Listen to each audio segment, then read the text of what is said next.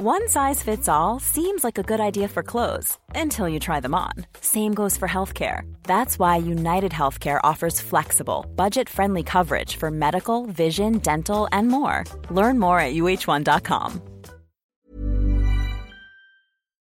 Porque el mundo actual no se entendería sin la economía y los negocios. Acompaña a Mario Maldonado, el columnista de negocios más joven y objetivo del periodismo financiero, en su programa Bitácora de Negocios.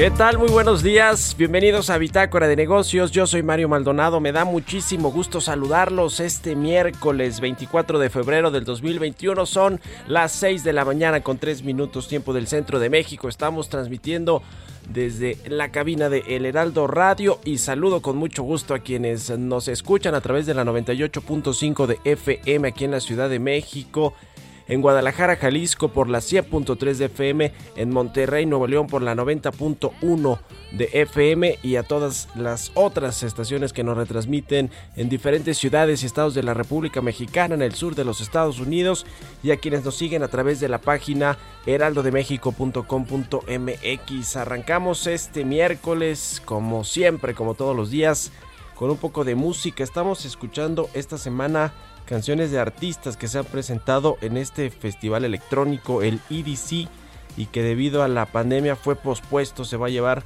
a cabo ahora el del 3 al 5 de septiembre en el Autódromo Hermano Rodríguez aquí en la Ciudad de México.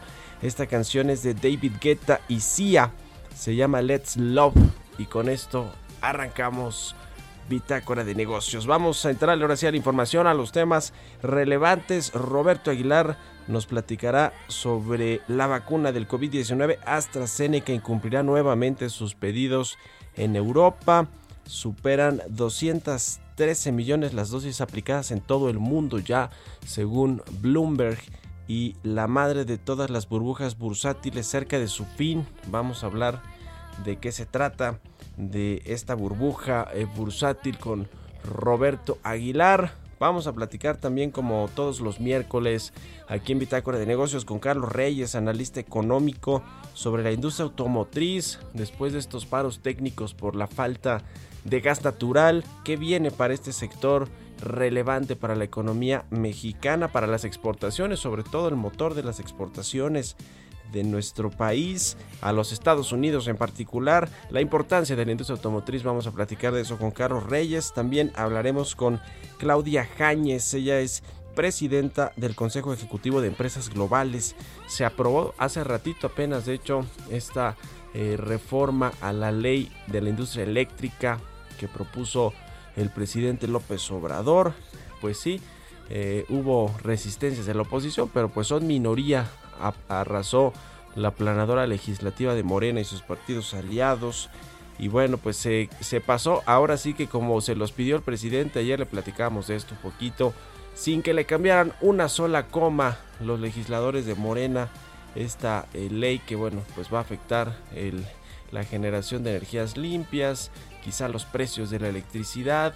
Eh, va a acarrearnos problemas eh, internacionales con nuestros socios comerciales, porque quizá infringe eh, pues algunas de las leyes del tratado. En fin, vamos a entrarle a todo el tema, pero sobre todo cómo impactará esto a la confianza de las empresas globales, internacionales que están en nuestro país, porque muchas de estas que participan en el sector energético pues son extranjeras. Y hablaremos también con Alejandro Varela, director jurídico del Fornatur, esta entidad encargada de llevar, de administrar y de operar este proyecto del tren Maya del gobierno federal.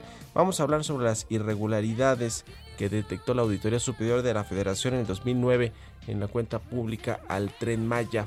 Vamos a pues ver qué tienen que decir allá en el Fonatur. Eh, y a propósito de esto, pues también le vamos a entrar al tema de pues la tunda que le dieron ayer al auditor superior de la Federación por admitir errores en el cálculo del costo de la cancelación del aeropuerto de Texcoco. Ayer Arturo Herrera, secretario de Hacienda, también, pues en una eh, respuesta inédita en un video que se subió a las cuentas de la dependencia pública y a su cuenta personal, pues le responde a la auditoría, la acusa de pues prácticamente no tener a los eh, expertos, eh, digamos, de haber incurrido en, en fallas básicas de cálculos contables para calcular este asunto del golpe al erario mexicano por la cancelación de Texcoco. En fin, muy, muy incisivo ahí el secretario diciendo, vamos a entrar a estos temas, así que quédense con nosotros aquí en Bitácora de Negocios, se va a poner bueno. Es miércoles, mitad de semana. Vámonos con el resumen de las noticias más importantes para comenzar este día. Lo tiene Jesús Espinosa.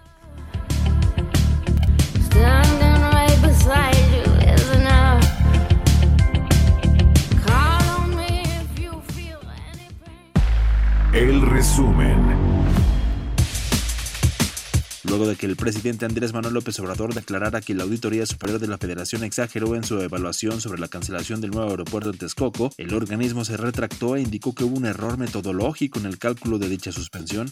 El secretario de Hacienda Arturo Herrera aseguró que al menos el 75% del costo que reportó la Auditoría Superior de la Federación por la cancelación del aeropuerto de Texcoco es erróneo. El total de estos costos son alrededor de 253 mil millones de pesos, que representan más o menos el 75% de todo todo el, costo asociado a la cancelación que es reportado por la Auditoría Superior de la Federación. Ninguno de estos costos existe. Eh, eh, en, el caso del reporte de la Auditoría Superior de la Federación, fueron la no utilización de criterios contables básicos y con criterios financieros extraordinariamente elementales.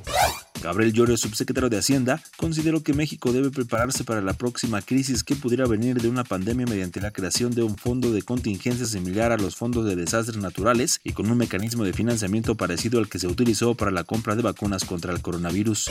La calificadora Moody's prevé que México tendría este año un incremento del Producto Interno Bruto de 5.5%, luego de que al inicio de este año había estimado que crecería 3.5%, lo que significa una mejoría de 2 puntos porcentuales. Este martes un juez otorgó una suspensión provisional al acuerdo de la Secretaría de Energía que restringe la importación y exportación de hidrocarburos y petrolíferos publicado en diciembre de 2020. México mejoró en el índice Mujeres, Empresas y Derecho 2021 del Banco Mundial, a pesar del impacto negativo de la pandemia con el confinamiento y el incremento de la violencia de género. La calificación pasó de 83.8 a 88.8 puntos, debido al avance en los derechos en el matrimonio que subió de 60 a 100 puntos. Bitácora de negocios en El Heraldo Radio. El editorial.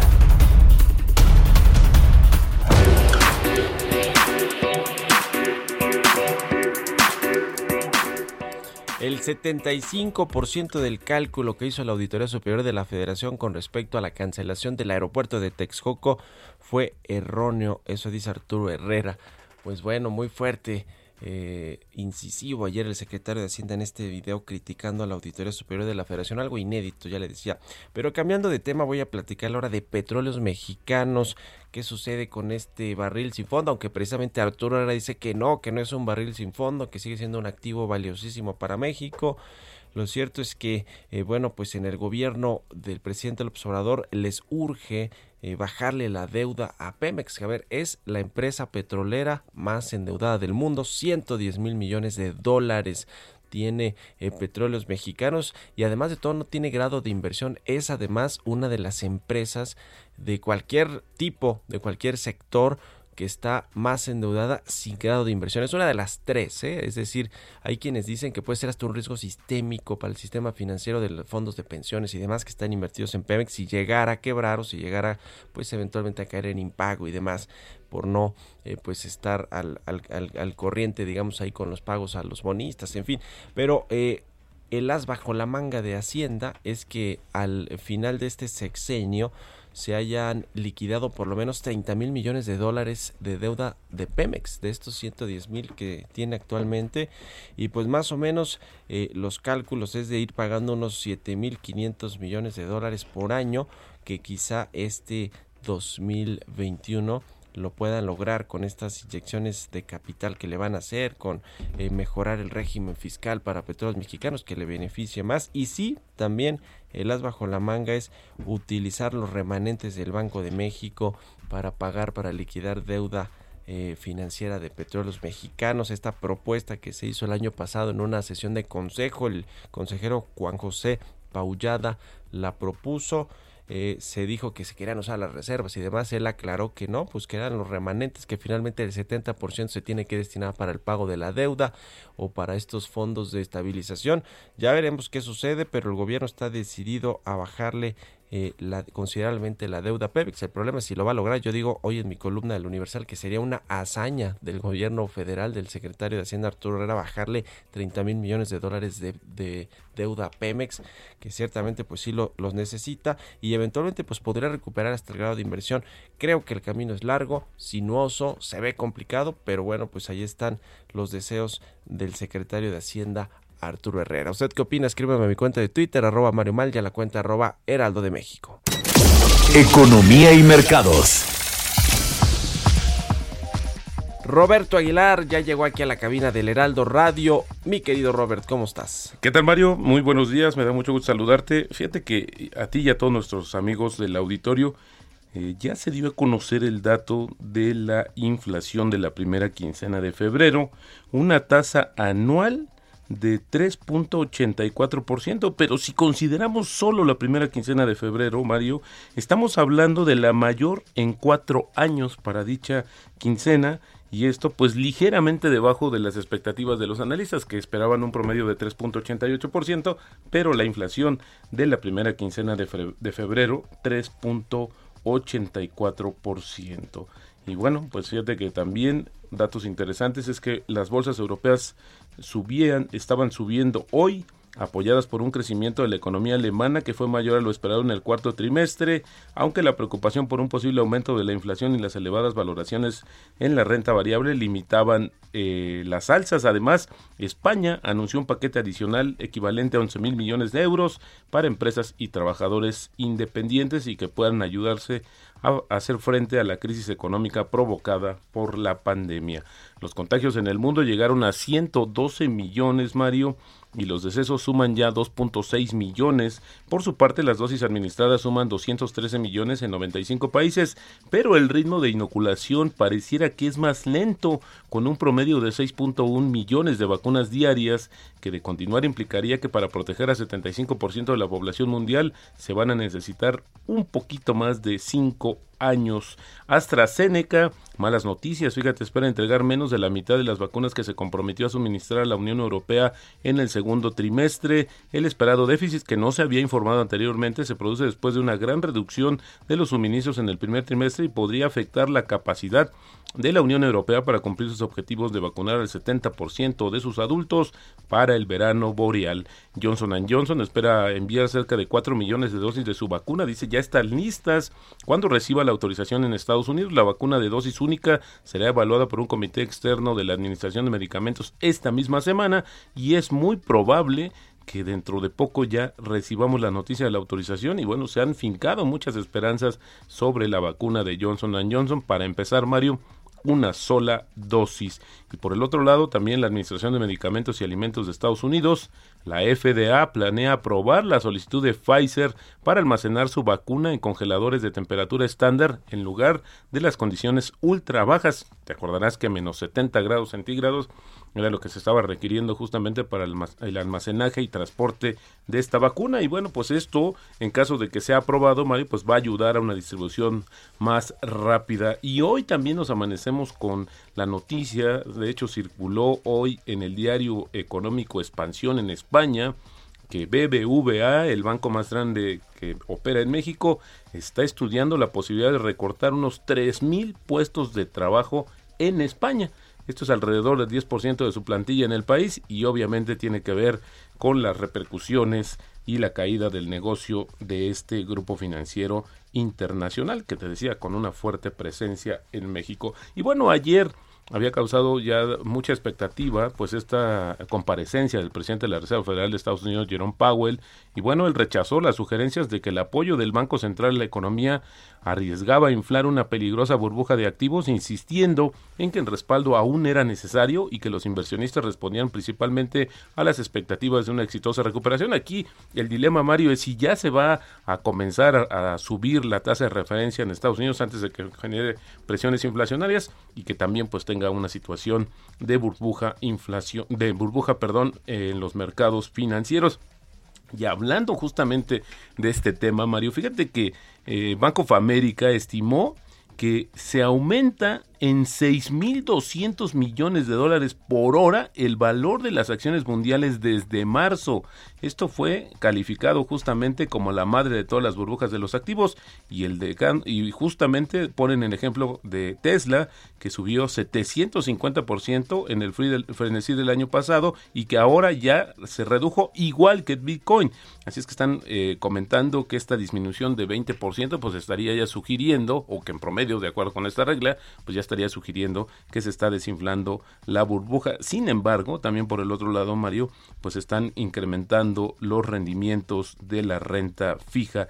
Así es que interesante porque de algún en algún momento pues se teme que justamente esta burbuja vaya a explotar y va a tener consecuencias bastante complicadas en términos financieros y económicos, como si al mundo no le faltaran problemas en este sentido. Bueno, una noticia también interesante, Mario, a ti que te gusta el café, fíjate que el mercado global de café pues va a experimentar un déficit mayor al proyectado en la temporada 2021-2022, ya que la producción de Brasil, que es el principal proveedor mundial de granos de café, tendrá un volumen inferior a lo previsto, esto debido a las lluvias escasas en el país sudamericano. Y el tipo de cambio, Mario, está cotizando en estos momentos en 20.37 y la frase del día de hoy, si me, si me, permites, dice, en economía las cosas tardan más en pasar de lo que pensabas y después ocurren más deprisa de lo que creías. Esto lo dijo Rudy Dorbusch, un célebre economista alemán, experto en macroeconomía, textos obligados para quienes estudiamos economía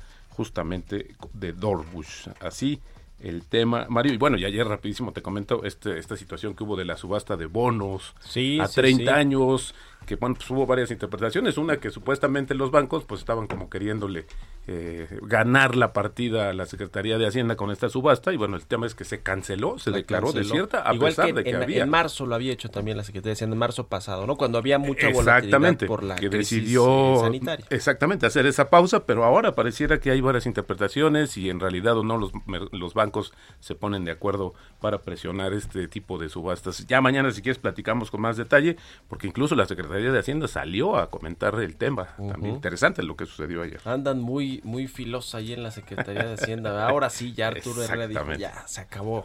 Vamos a este a posicionarnos sobre sobre cualquier tema. Gracias, Robert. Al contrario, muy el buenos fin días. de semana te escuchamos a qué hora y aquí en el Heraldo Periodismo de emergencia de 10 a 11 de la mañana, hora centro, sábados y domingos.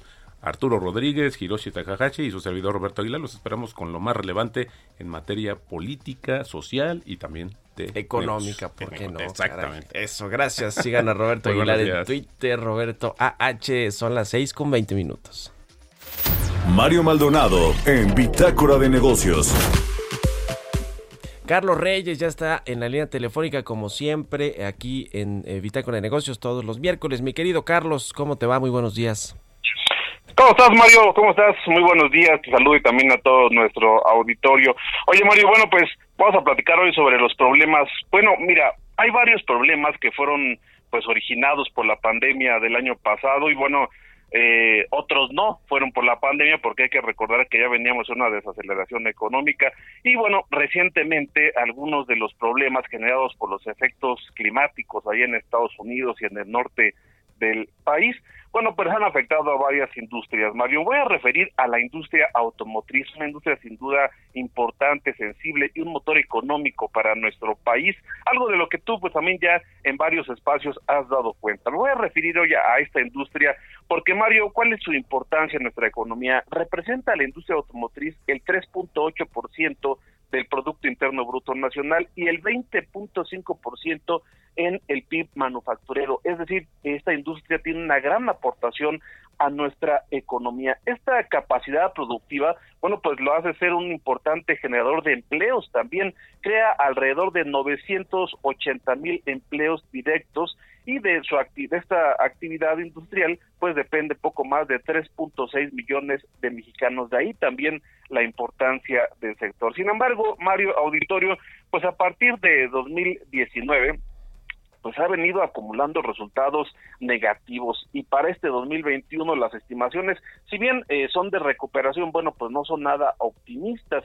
Ya en 2019 decíamos sin pandemia, pero sí con decrecimiento, la industria automotriz de México tuvo un marcado retroceso al ensamblar 4.1% menos respecto a 2018. Y bueno, el año pasado, un año sin duda para olvidar en casi todas las industrias, podemos decir que las ventas en el mercado interno tuvo una contracción de 27.97%. La producción tuvo una baja de 20.23% y las unidades exportadas representaron una disminución de 20.85%, es decir, un pésimo año para esta industria. Pero bueno, en México esta industria ha desarrollado grandes clústeres de fabricación, en, sobre todo Mario en las regiones norte y centro del país. Esto ha llevado a que México ocupe actualmente el sexto lugar en el ranking mundial de los principales países productores, solamente está por debajo de China, Estados Unidos, Japón, Alemania, India. Y en cuanto a las exportaciones, nuestro país se ubica en el cuarto lugar, por debajo de Alemania, Japón y Estados Unidos. Precisamente es a nuestro vecino del norte en donde se dirige prácticamente todas nuestras exportaciones.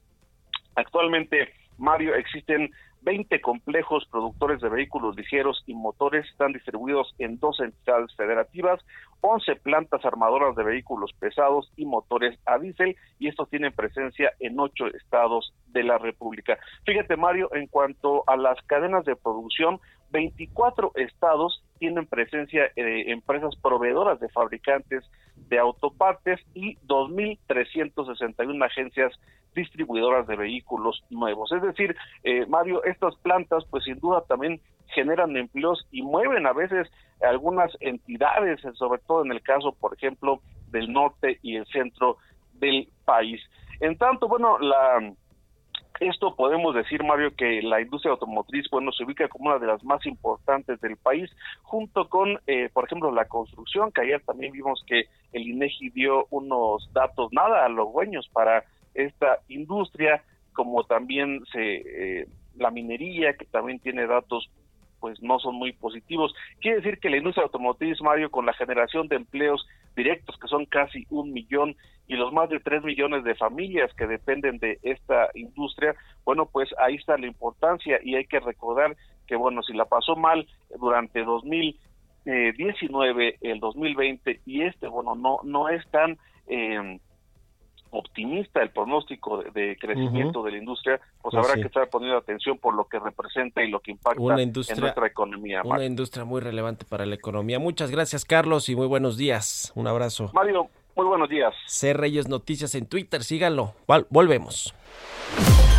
Continuamos en un momento con la información más relevante del mundo financiero en Bitácora de Negocios con Mario Maldonado.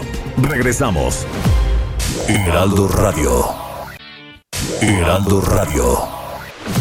Estamos de vuelta en Bitácora de Negocios con Mario Maldonado. Entrevista.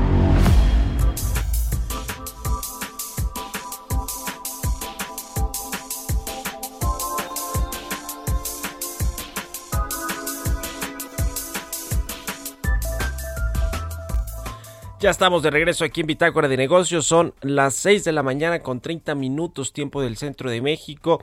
Pues hace unas horas eh, apenas eh, la Cámara de Diputados, digo ya desde ayer en la tarde noche se preveía que sucedería esto, pero ya digamos formalmente fue hace unas horas que se cerró por completo eh, la votación y las discusiones en el Pleno de la Cámara de Diputados. Se aprobó en lo general con 304 votos a favor, 179 en contra y 4 abstenciones la iniciativa preferente para reformar la ley de la industria eléctrica que envió el presidente López Obrador. Eh, pues en el debate hubo eh, voces de oposición que pues expusieron los puntos que creían que eh, pues no no eran congruentes con la política energética de este gobierno, sobre todo pues con la modernización de este sector tan estratégico para la economía mexicana, para la atracción de inversiones. Y bueno, pues finalmente se votó, va a pasar al Senado, se votó en el Pleno de la Cámara de Diputados, se aprobó casi sin moverle nada, ni una coma como se los pidió el presidente López Obrador a los legisladores, va a ir a la Cámara de Senadores, de donde seguramente también se va a aprobar y pues en, eventualmente entrará ya en vigor esta eh, nueva reforma a la ley del sector eléctrico con todos los efectos que eso eh, va a tener para la economía, para la competitividad de México, para los acuerdos internacionales eh, con sus socios comerciales, eh, para hay quienes dicen que es inconstitucional la reforma a la ley del sector eléctrico para la lesión a la confianza de los inversionistas, en fin, eh, sobre esto ya se han pronunciado muchos organismos, incluido el Consejo Ejecutivo de Empresas Globales, que le pidió al gobierno mexicano reconsiderar los cambios a la iniciativa de este sector eléctrico. Pero para hablar más de este tema, para entrarle a los detalles, me da mucho gusto saludar a Claudia Jáñez. Ella es presidenta del Consejo Ejecutivo de Empresas Globales. Claudia, muy buenos días. Gracias por tomar la llamada.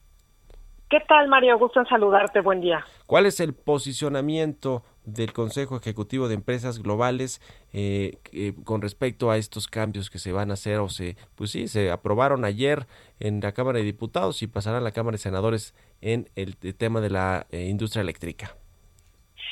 Pues mira, la verdad es que la vemos con, con, mucha preocupación. Creemos que no nada más pone en riesgo el acceso a, energía accesible, segura, sostenible, moderna, eh, sino que también eh, pues es una señal grave eh, para, la, para seguir generando incertidumbre para la inversión, Mario. esto en un sentido que pues traer en este momento criterios técnicos discrecionales, imponer restricciones de manera súbita a, productores eh, y a la distribución y sobre todo el que inhiba la competencia y no permita o haga imposible eh, competir frente a la Comisión Federal de Competencia, pues esto afecta eh, a los grandes usuarios de electricidad y, a los consumidores finales en, todos sentidos. creo que hoy somos un país manufacturero, un país que tendría que cumplir además con sus compromisos de, de acuerdos internacionales eh, y pues con esta reforma eh, pues quedamos un poco eh, cortos, si no es que a la deriva en términos de cumplimiento tanto comerciales como de suministro de energía e igual con compromisos de, objetivos de desarrollo sostenible de la ONU y de, y de impactos ambientales al generar energía no, no limpia. ¿Cuál va a ser el impacto que ustedes eh, están previendo en la inversión del sector energético, en particular en el sector eléctrico, con esta nueva eh, reforma a la ley de que rige que rige esta industria? ¿Tienen algún dato, eh, Claudia, que les han dicho las empresas extranjeras internacionales que operan en México en este sector? Pues mira, nosotros eh, no, no, no, no tengo datos, Mario. Actualmente me parece que el impacto eh, evidente es también eh, para las para los usuarios. Nosotros estamos muy preocupados. Eh, hoy en día tú sabes que la que la manufactura en el país eh, pequeña, mediana y grande, uno de los costos fijos principales es principalmente la, la energía. Entonces, pues y no nada más la, el, el, costo, sino el garantizar que esté accesible y que sea sostenible. Es decir, una manufactura no puede eh, tener apagones repentinos eh, o cortes de energía o no puede recortar las horas en las que en las que produce porque sería un, un pues gravísimo para para las empresas y para los costos fijos. Eso por un lado y el otro eh, tema que nos que nos preocupa muchísimo es que la mayor parte, si no es que todas las empresas globales que producen cualquier tipo de maquinaria, equipo, productos pues hay compromisos globales para reducir energías, perdón, emisiones de carbono.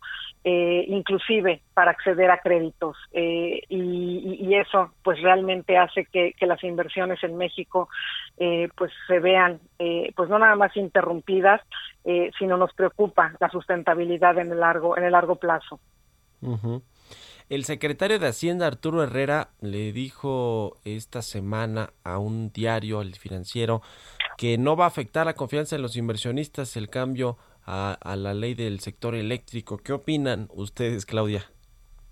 Pues yo creo que, que genera una incertidumbre eh, pues para la inversión el que se establezcan y se cambien eh, reglas eh, y no se respeten los contratos. Eh, esto es, lo hemos hablado muchísimo, Mario, desde el año pasado, el, el, respeto al Estado de Derecho que incluye no nada más el apego a la legalidad, sino el cumplimiento de contratos y de acuerdos internacionales. Esto claramente puede traer litigios eh, tanto de parte de particulares como de parte de los estados con los que tenemos eh, acuerdos eh, internacionales y, y, estas medidas pues evidentemente tienen que pues proteger estas inversiones extranjeras eh, y los compromisos ambientales internacionales que tenemos eh, como, país. Eh, ¿Fueron escuchadas las empresas, los consejos empresariales, organizaciones empresariales como el Consejo Ejecutivo de Empresas Globales en la discusión de esta reforma o no hubo pues digamos no les permitieron emitir los comentarios o no los tomaron en cuenta por completo o sí sí sí platicaron con personas ahí del gobierno del sector energético qué sucedió con esto ha habido conversaciones eh, aisladas, eh, no, no puntuales, me, refiero en, en este en este último parlamento abierto. Sí, sí participamos a través eh, de algunas de las empresas en algunas reuniones. sin embargo, pues bueno, por lo que escucho en la madrugada se aprobó eh, la ley en Cámara de Diputados, eh, pues prácticamente como, como está la, la iniciativa, que es eh, precisamente lo, que, lo que nos preocupa, el, el, que no haya el acceso a todos los mexicanos, pequeños, medianos, grandes familias, energía accesible, segura, sostenible y moderna más. ¿Qué, otras eh, cosas les preocupan en México con respecto a lo que sucede en, con las políticas eh, del gobierno actual en diferentes sectores? Creo que todavía está, por ejemplo, en el tintero está del outsourcing, ¿no? la subcontratación laboral que quieren regular o quieren desaparecer esa figura legal, además de esa del outsourcing, esta del eh, sector eléctrico, ¿qué más, qué otras les, les preocupan, les llaman la atención en el Consejo de Empresas Globales? Mira, sin decir algo en, en, particular, eh, hemos estado muy de cerca de la ley, de las discusiones eh, de, la, de la ley de subcontratación. Eh, queda pendiente todavía definir pues los servicios especializados de una manera más, más detallada. Estamos también en, acordando con, con la secretaria del Trabajo los tiempos de implementación una vez que la ley sea aprobada y yo creo que en general, Mario, la, la preocupación viene eh, pues por generar estos eh, discursos y retórica de, incertidumbre. Eh, un país que no respeta eh, los contratos, un país que no respeta la legalidad, que no respeta los el Estado de Derecho. Y cuando tienes en medio una crisis sanitaria eh, sin precedentes, una crisis económica sin precedentes, eh, pues los capitales privados se van a donde son considerados bienvenidos. Por eso urge el que mandemos señales claras eh, que, la, que inversión privada, tanto nacional como extranjera en México, es bienvenida, que generemos empleos de, calidad eh, y por eso las empresas globales que hemos estado aquí por décadas eh, y que generamos empleo, traemos tecnología, modernidad, que pagamos los impuestos de manera adecuada y justa, pues me parece que, esas son las señales que tendríamos que estar pues enviando eh, hacia afuera. Eh, nosotros somos los principales embajadores, me refiero a las empresas globales, eh, en nuestras propias casas matrices, en los diferentes países en el mundo para traer inversión a México. y hoy esa inversión se está quedando en países asiáticos en desarrollo y, con, y el no enviar estas señales más claras eh, que la inversión privada es bienvenida, eh, pues pues sí genera genera preocupación. eh, y claro que estamos conscientes que hay que reforzar eh, las instituciones públicas, eh, que hay que, que, que tienen que tener inversión sana, pero eso tendría que hacerse de una manera consensuada y no a costa de, de la libertad para acceder a los mercados y competir en ellos. Pues muy interesante, eh, muy breve, Claudia, ¿cuántas empresas conforman este Consejo Ejecutivo de Empresas Globales y cuánta inversión han eh, pues eh, puesto en México? Mira, más o menos, bueno, no más o menos, somos 54 empresas al día de hoy. en, en, número de, de, inversión representamos aproximadamente el 10% del Producto Interno Bruto, poco más de 500 mil empleos directos, poco más de millón y medio indirectos eh, y eh, aproximadamente el 46-47% de la inversión extranjera eh, directa está en el Consejo de, Empresas Globales. Es por esto que, y pues México, en, la, en muchas de las empresas, Mario, del, Consejo de Empresas Globales, es el segundo o tercer mercado en importancia para la casa matriz. y, pues al final eh, somos la economía número 15 del mundo, eh, tenemos tratados o, relación eh, comercial con, más de 45 países y no podemos tener una economía cerrada, cerrada pues en, en, el 2021, Muy bien. cuando tenemos además que recuperarlo. Te agradezco mucho, Claudia Jañez, presidenta del Consejo Ejecutivo de Empresas Globales, que nos hayas tomado la llamada aquí en Bitácora de Negocios y muy buenos días. Muchísimas gracias, Mario, muy buen día. Bueno, 6 con 42 minutos, interesante lo que piensan los representantes de las compañías internacionales de las políticas que se pues están cambiando aquí en México. Vamos a otra cosa. Historias empresariales. El 15 de mayo entrarán en vigencia las nuevas condiciones de la aplicación de mensajería instantánea de WhatsApp, esta que, bueno, pues yo creo que usamos muchos, ¿no? ¿Qué pasará si no las aceptamos? Giovanna Torres nos platica en la siguiente pieza. De acuerdo con datos de principios del año 2020, WhatsApp es líder en mensajería instantánea en gran parte del mundo, en el que supera los 2 mil millones de usuarios, superando a otras aplicaciones como Facebook, Messenger o Telegram. Luego de su lanzamiento en 2009, tres años después se popularizó y su éxito continúa en la actualidad. WhatsApp desplazó al servicio SMS, revolucionando para siempre el servicio de mensajería instantánea gracias a la multiplicación de teléfonos inteligentes y el Internet. El próximo 15 de mayo entrarán en vigor nuevas condiciones y para eso la aplicación mostrará nuevamente información sobre esta normativa por medio de banners y la pestaña de los estados en la app. Algo que les preocupa a los usuarios es qué pasa si no aceptan las nuevas políticas, por lo que te podemos decir que no te quedarás sin acceso a tu cuenta, pero de no aceptar sí perderás algunas funciones. Se trata de las mismas modificaciones que se anunciaron al inicio de este 2021, mismos que se comunicaron a comienzo de año. Lo único que cambia es la forma de dar a conocer la información para que los usuarios no se queden con dudas al respecto. Aclaró que por un corto tiempo podrán seguir recibiendo llamadas y notificaciones, pero no podrán leer ni enviar mensajes desde la aplicación. Hace unos días, la compañía informó que después de un tiempo comenzarán a recordarles a los usuarios que revisen y acepten estas actualizaciones para seguir usando WhatsApp. Para Bitácora de Negocios, Giovanna Torres. Entrevista. Le platicamos ayer sobre este informe de la Auditoría Superior de la Federación, de a conocer el informe de la cuenta pública del 2019, en el que, bueno, pues eh, hizo señalamientos, observaciones con respecto a varios proyectos y programas de la administración actual, toda vez que, bueno, pues corresponde al primer año de gobierno del presidente López Obrador. Uno de estos proyectos es el Tren Maya. Se aseguró que el proyecto tiene riesgos, eh, bueno, incluso pues, se cuestionaba la viabilidad del, del, tren Maya, la viabilidad económica, además de que, bueno, pues también se hacían observaciones con respecto a las consultas eh, a las comunidades indígenas, el interés eh, también medioambiental, la, transparencia en la adjudicación de contratos públicos y además de todo, la auditoría pidió aclararle al Fonatur, que es quien lleva este proyecto, uno de los más importantes de esta administración, aclarar 150, 156 millones 106 mil pesos en el rubro de financiamiento y erogaciones también 20.7 millones de pesos. Pero para platicar de todo esto, le,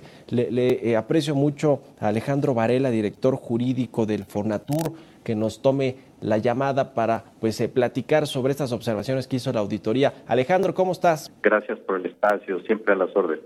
¿Cuál es la, postura? Y te agradezco mucho que nos tomes la, llamada para aclarar esto y ver cuál es la postura, la posición que tiene el Fonatur respecto de las observaciones que hizo la Auditoría Superior de la Federación.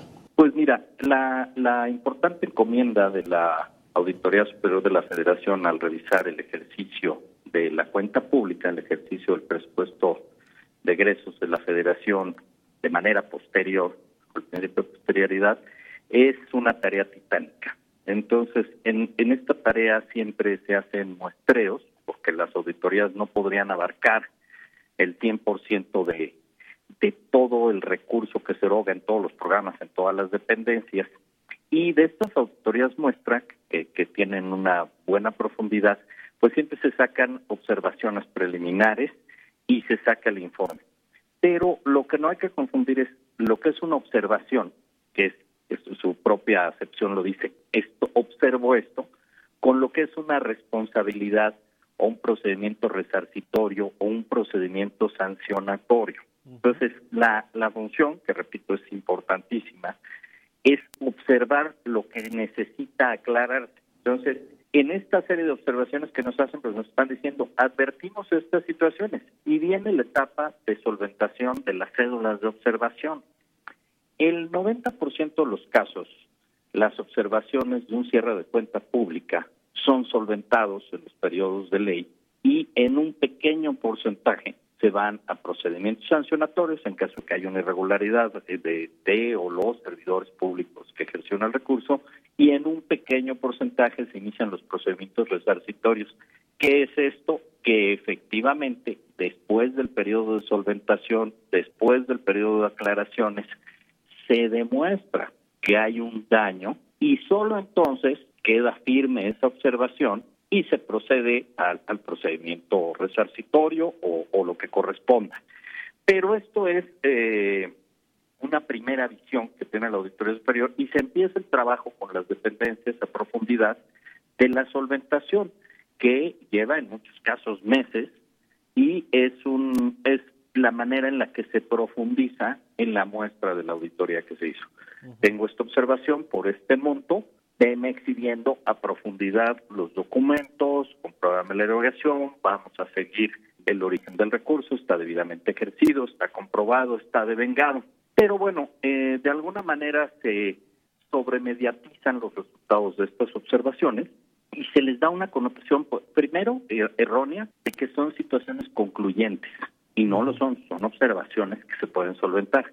Y dos, se confunde la observación que, que traiga referido un monto como si ese monto ya fuera definitivamente un daño, situación que no lo es, te repito, el porcentaje de solventación es altísimo. Ahora, eh, la Auditoría Superior de la Federación, eh, Alejandro, sí tiene, digamos, la, la posibilidad de hacer denuncias no formales, incluso de, tipo penal ante pues este este tipo de observaciones toda vez que no se solventen obviamente hay un hay un periodo de tiempo para que las dependencias eh, públicas pues puedan hacer las aclaraciones pertinentes pero si no sí tiene instrumentos no para eh, eventualmente denunciar en, en, otras instancias lo que sucede con eventuales desvíos pues del, del, del presupuesto público así es sí mira las dos consecuencias de una observación pero no todas las observaciones tienen asociado un monto que pudiera considerarse desvío o daño, que son, son cuestiones distintas. Las que tienen asociado un monto, o sea, que se advierte que pudiera existir un, un daño o un, un desvío, llegan a, si no se solventan, si llegan a un procedimiento primero resarcitorio, porque ese es el objetivo, reponer el recurso federal que fue indebidamente erogado o que fue erogado y no tiene una comprobación adecuada. Y en caso de que hubiera alguna conducta eh, que se advierta dolosa, punible, que, que pudiera caer no solo en, la responsabilidad administrativa, sino ya en un tipo penal, si la, la, este, el área jurídica de la Auditoría Superior de la Federación procede a la denuncia de la Fiscalía General de la República y inicia el procedimiento. Además de, estos, de estos temas, aclarar estos 156 millones de pesos, los 20.100 millones de pesos también en, en, contratos y demás, que dices que bueno van a solventar, que es muy, muy posible que lo haga el Fonatur. ¿Qué opinan en general de la, de la observación con respecto a la viabilidad del proyecto? Hay muchas dudas por parte incluso de los propios auditores eh, de, la, de la federación con respecto a la viabilidad económica del proyecto, ya ni, ni qué decir de, de la medioambiental, pero la económica, ¿qué responden al respecto? Mira, yo te respondería que el objeto de la función de auditoría superior, de la fiscalización superior, es establecer si el recurso que fue otorgado por el legislativo a través del presupuesto de egresos de la federación fue debidamente aplicado al objeto que está destinado en el presupuesto de egresos de la federación, no a la interpretación de las políticas públicas. Entonces, creo que la interpretación de un proyecto o de una política pública se separa de la función que tiene encomendada, que reitero es importantísima y es vital para el equilibrio entre el gasto autorizado por el legislativo y el ejercicio del ejecutivo, pero creo que estas son apreciaciones eh, subjetivas porque un proyecto que se va a llevar cuatro o cinco años no puede ser evaluado en su etapa de planeación e inicio de ejecución. Y definitivamente no es eh, la encomienda constitucional ni el, la parte estructural de su función pronunciarse sobre viabilidades financieras o sobre viabilidades ambientales. Para eso tenemos la unidad de inversiones de la Secretaría de Hacienda, que es la que hace los la evaluación de los análisis costo-beneficio de los proyectos. Sí. Por eso tenemos a la Comisión de Presupuesto, que es la que, de, de la Cámara, que es la que da el voto eh, claro. de confianza para destinarle recursos a determinado proyecto.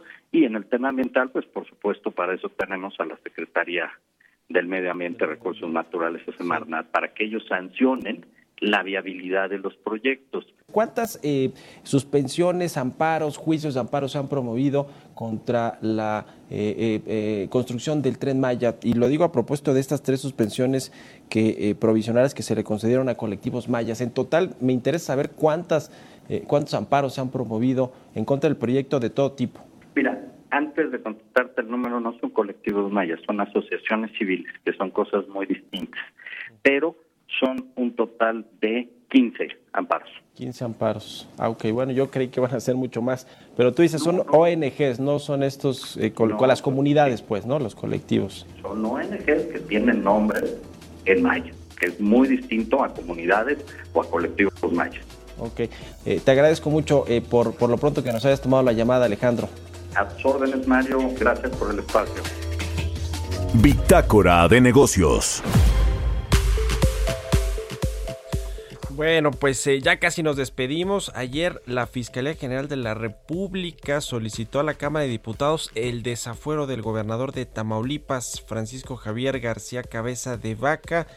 Eh, bueno, pues esta de solicitud de desafuero es por la posible comisión de los delitos de delincuencia organizada, operación con recursos de procedencia ilícita y defraudación fiscal equiparada. Va eh, con todo, además de todo, de, todo esto lo ligan con el caso Lozoya, este que se quedó ahí, eh, pues eh, quién sabe qué va a pasar, ¿no? Porque no ha habido un solo imputado directamente o vinculado a proceso por este asunto de Emilio Lozoya que está declarando bajo este esta figura del criterio de oportunidad. Ya le daremos más detalles de este de este tema. Mientras tanto, yo le agradezco que nos hayan acompañado este miércoles aquí en Bitácora de Negocios. Quédense aquí en el Heraldo Radio con Sergio Sarmiento y Lupita Juárez. Nos escuchamos mañana tempranito a las 6. Muy buenos días.